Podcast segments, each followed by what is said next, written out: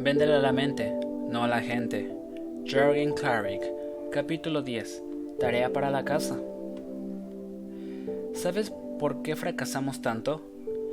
En un estudio hecho por el catedrático John Cotter, profesor emérito de Harvard Business School, se demostró científicamente que el cerebro no quiere cambiar y es tan instintivo, tan animal, tan flojo que no quiere hacer las cosas diferentes, porque si lo hiciera gastaría tres veces más energía.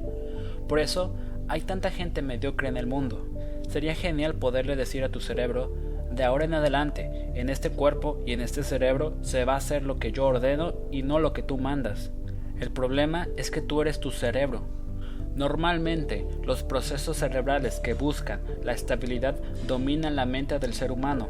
Por eso, quedarte en la zona de confort hace que gastes poco, mientras que elaborar las cosas de diferente manera produzca que consumas tres veces más energía, pero solo si impones tu voluntad de seguir adelante y trazarte nuevas metas, tu cerebro podrá ganarle a su propio conformismo. El cerebro dice, mejor no hay que gastar energía, porque la necesitamos para algo tan básico como comer, cazar, reproducirnos y sobrevivir.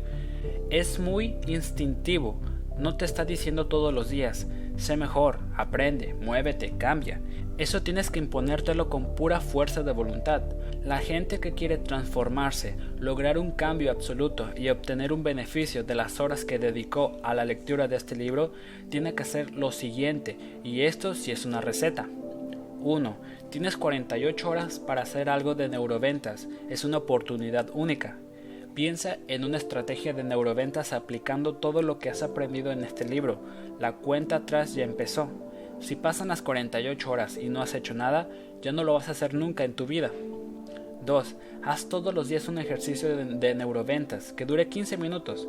No sé qué tú escoge. Leer, preparar un discurso, capacitarte, escuchar, ver un video, lo que quieras. Solo 15 minutos diarios de temas de la mente, transformación, innovación o consejos para vender más. Y te voy a pedir que lo hagas durante 66 días seguidos. Ese es el tiempo en el que se genera un hábito de este estilo. El día número 67 tu cerebro lo va a hacer de forma natural y no va a gastar tanta energía porque ya se acostumbró, se le hizo costumbre. Ya sabes, la pelota está en tu cancha. Solo te pido por favor que hagas de esto una forma de ayudar a vender cosas que, ante todo, mejoren la vida de las personas.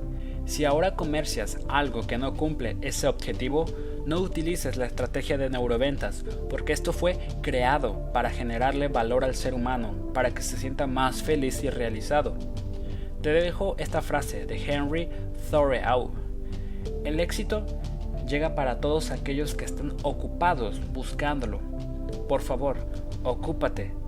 Pensar es gratis. Véndela a la mente, no a la gente. Jürgen Klarik